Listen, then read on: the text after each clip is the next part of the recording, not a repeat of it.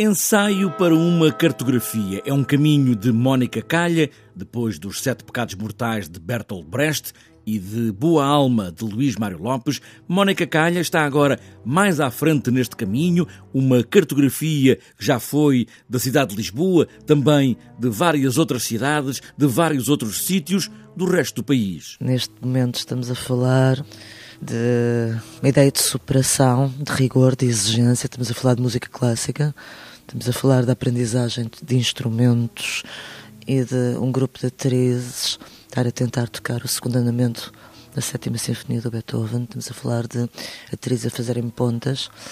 Uh, estamos a falar de ensaios de maestros. Um caminho feito por vários espaços, uma cartografia que fez caminho mais do que apontar direções. Uma cartografia que inicialmente começa com a transição no Castré para a Zona J, que passa pelo Brest, que passa pelo Luís Mário Lopes e que entretanto se foi afastando, que passa também pela cidade, pelo país, mas que de alguma forma também é uma cartografia, por um lado, uh, artística, individual, uh, e, sem ser de uma forma demagógica ou demonstrativa, obviamente que, que também é, um, é, é, um, é uma reflexão e, e uma, uma proposta, no fundo, de uma espécie de uma cartografia alternativa que se vai, ou seja, que tem várias camadas. Atrizes que tentam tocar instrumentos clássicos, que tentam dançar em pontas, como balé clássico,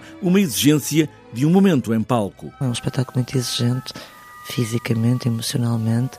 É um espetáculo onde não existe palavra uh, dita, portanto, as palavras ditas são, são ditas pelos maestros. Cartografia de um e de todos, momentos de um caminho em marcha, um ensaio que vai durar sempre e sempre e sempre ensaiar neste caminho incessante.